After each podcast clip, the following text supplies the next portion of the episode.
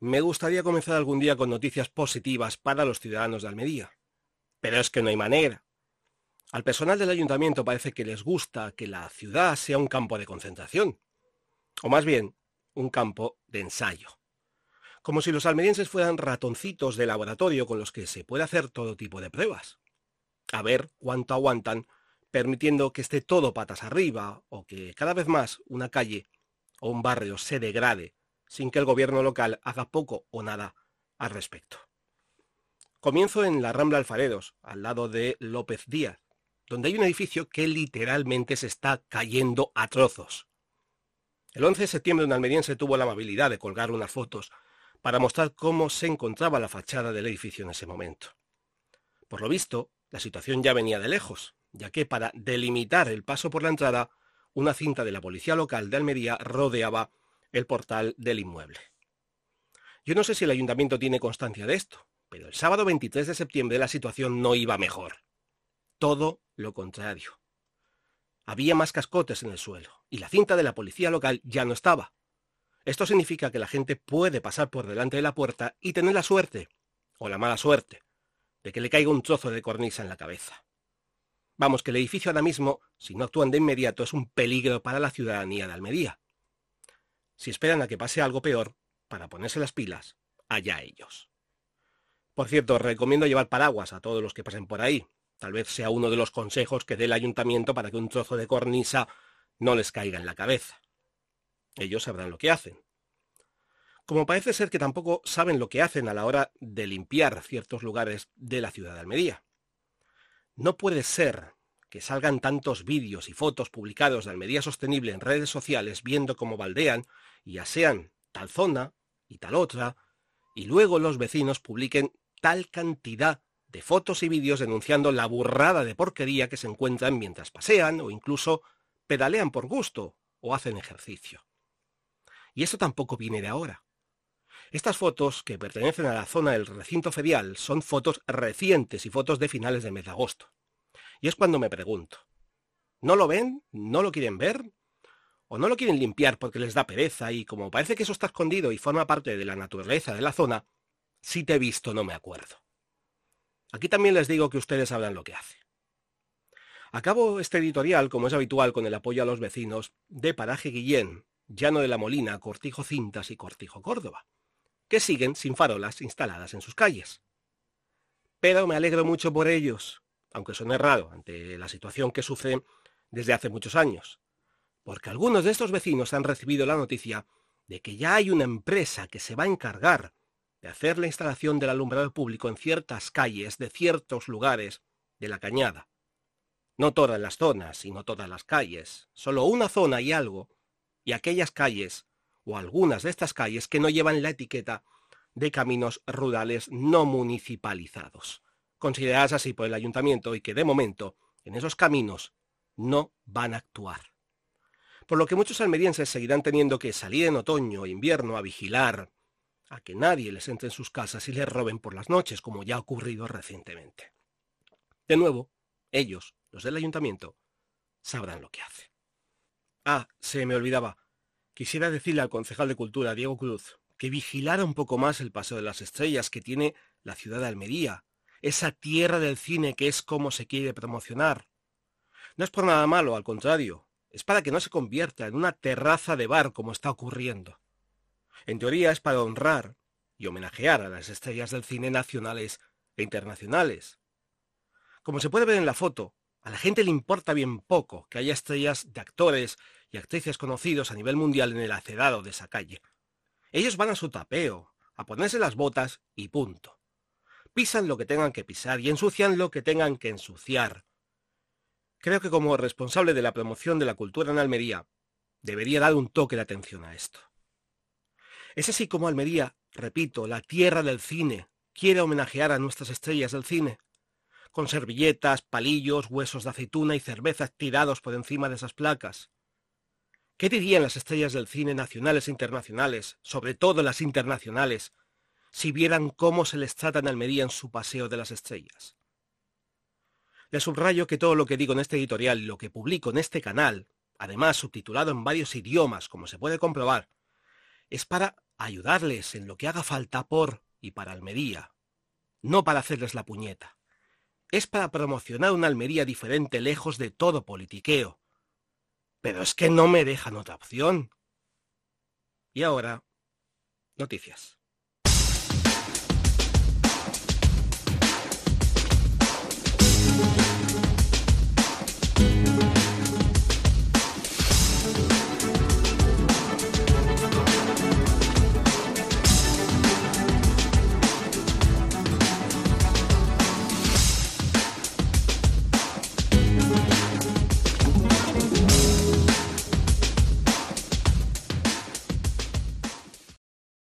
Almería ha presentado el proyecto piloto En bici y caminando al cole, una nueva iniciativa para animar a los estudiantes a desplazarse de manera activa a sus escuelas, reduciendo así las congestiones de tráfico frente a los centros educativos.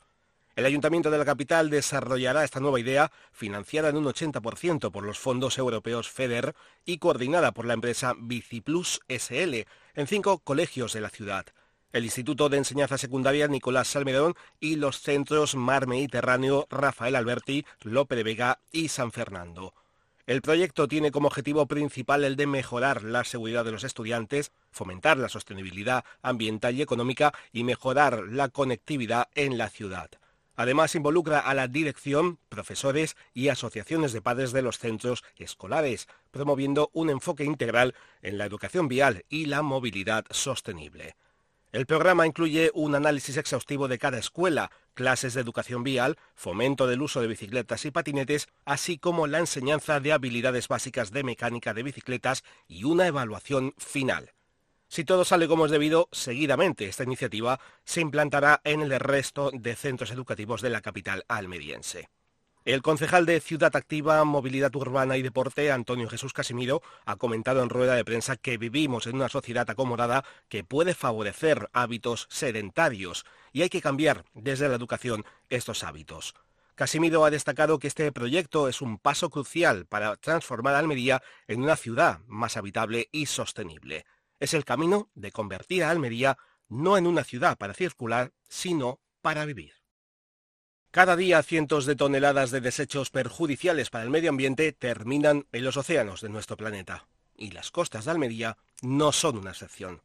Por ese motivo, Damián Reyes Martín, un joven surfista de 23 años, se ha empeñado en que la costa almeriense esté limpia para bañistas y curiosos y, en cierta manera, proteger el litoral local.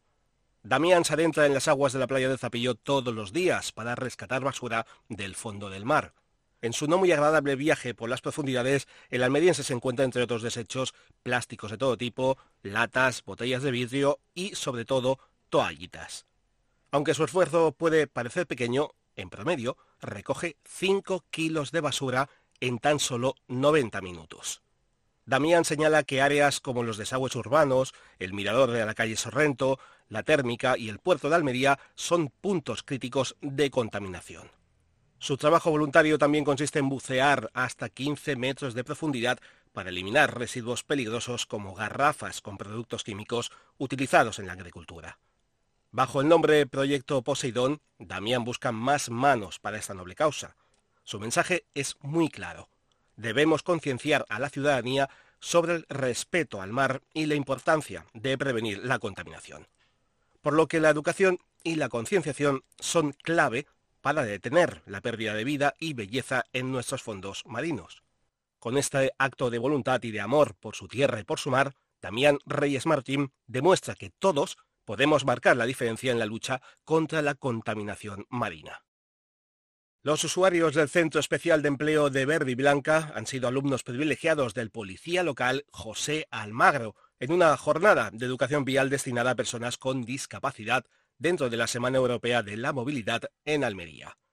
La actividad organizada por las áreas de seguridad y función pública y de ciudad activa, movilidad urbana y deporte del Ayuntamiento de Almería se ha llevado a cabo en el Parque Infantil de Tráfico, donde se les ha enseñado las normas de tráfico tanto como peatones como conductores de bicicleta y coche. La concejal delegada de Área de Función Pública y Seguridad Ciudadana, María del Bar García Lorca, ha expresado su apoyo a esta iniciativa, destacando la importancia de acercar los valores de la policía local y las normas de educación vial a asociaciones como Verde y Blanca. Alicia Pérez Sánchez, monitora del Centro Ocupacional de Berry Blanca, ha agradecido esta oportunidad, resaltando la importancia de la inclusión de personas con discapacidad en todas las actividades de la sociedad. La Semana Europea de la Movilidad de Almería se ha celebrado del 16 al 24 de septiembre, en el que se ha ofrecido una gran variedad de actividades sostenibles, con la finalidad de fomentar la vida activa entre los almerienses, promocionar las modalidades de transporte más sostenibles, especialmente caminar, y por consiguiente contribuir a la eficiencia energética. El ir al cine en familia puede ser un momento de gran entretenimiento para todos, pero para aquellas que tienen miembros con trastorno del espectro autista, esta actividad puede convertirse en toda una odisea. Pero esto va a cambiar a partir de este mes en Almería. El Museo de Almería ha respondido a esta necesidad al lanzar la iniciativa Cine Azul. El recinto se convierte en el único lugar en la provincia de Almería que ofrece proyecciones de cine adaptadas a las necesidades de personas con TEA, sus familias y al público en general. ¿En qué consiste esta nueva idea? Cine Azul transforma la experiencia cinematográfica reduciendo el volumen del sonido, manteniendo una luz ambiental en la sala y permitiendo la libertad de movimiento. Además cuenta con una sala de descanso equipada con actividades adaptadas. Rosa Díaz, autora del proyecto, lo describe como un acto de inclusión social y educación. Díaz comenta que Cine Azul no solo brinda la oportunidad de disfrutar de una película en familia, sino que también sirve como entrenamiento para futuras salidas a funciones tradicionales.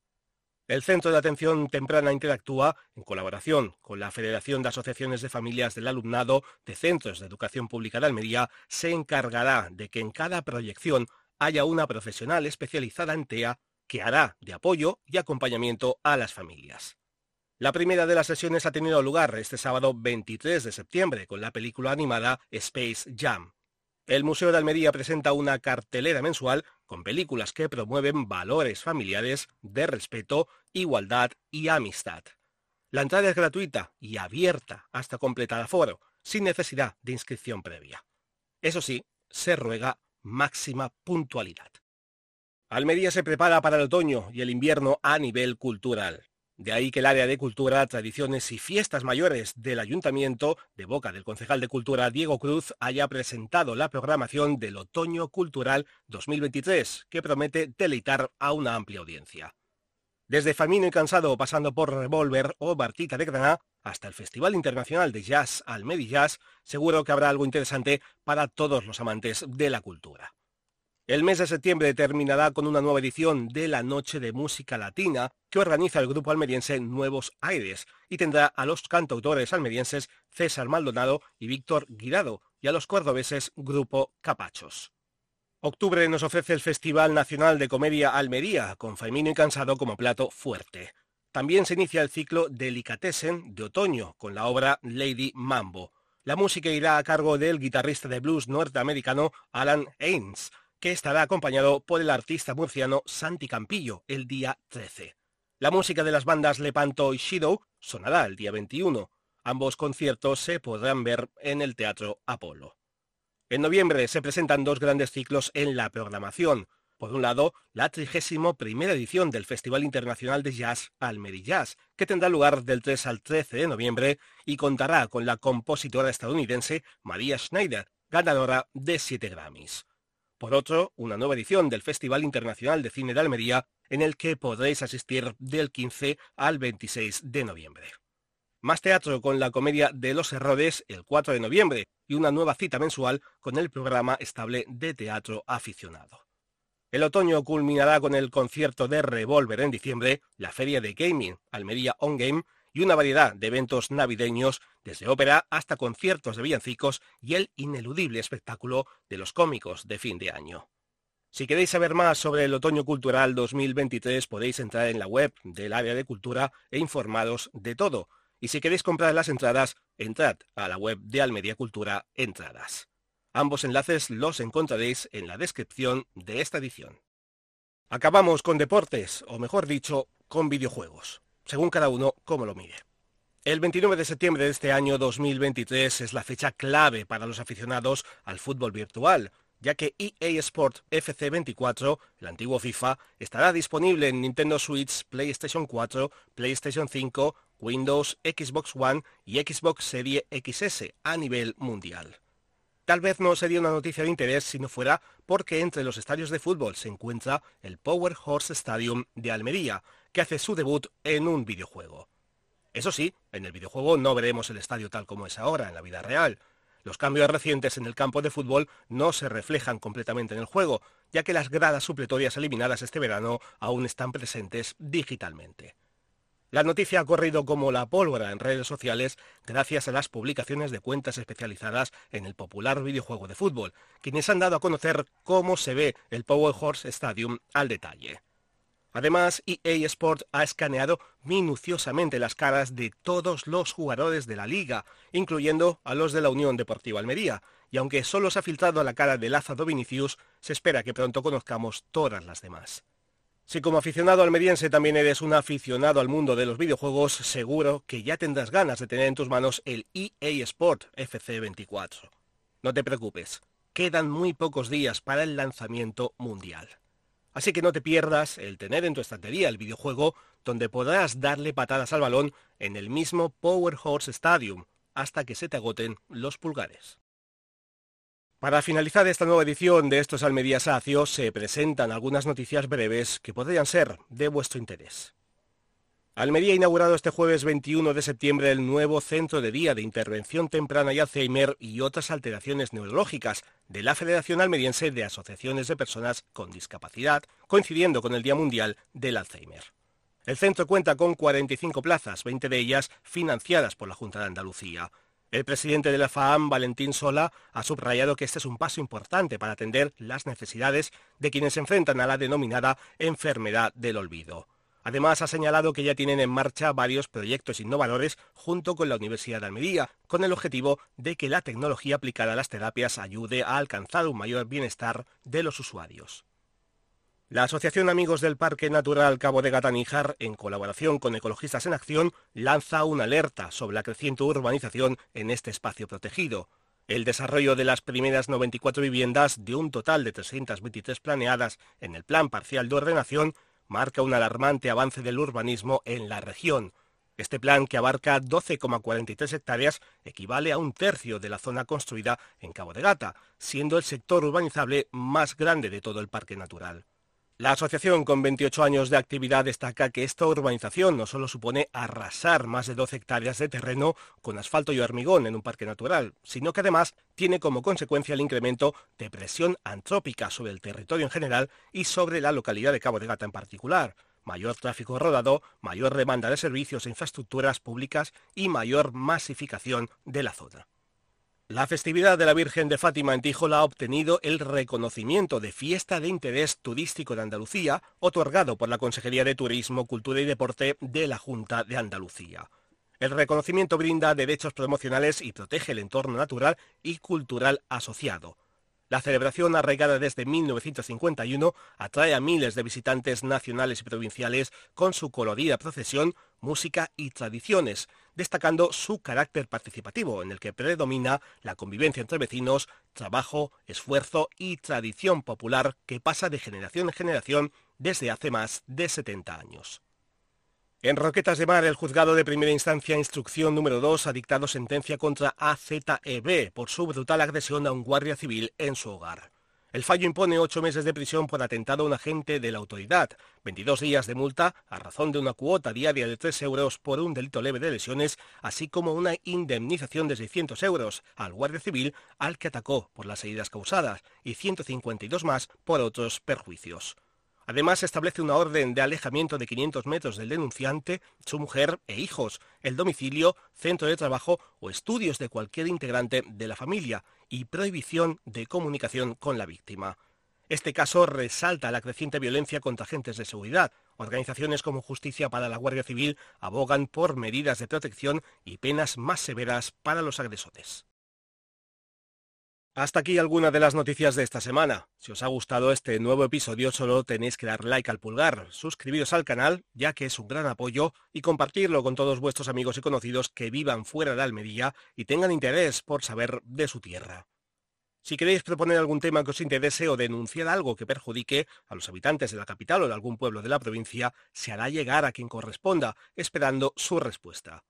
Y aunque no contesten, la denuncia se publicará en la siguiente edición. Por supuesto, podéis opinar en el canal sobre las noticias publicadas o sobre algún otro tema que pueda ser del interés de todos. Muy buenas a todos, sacias y sacios, gracias por escucharnos una semana más y hasta una próxima edición de Estos Almería, Sacio.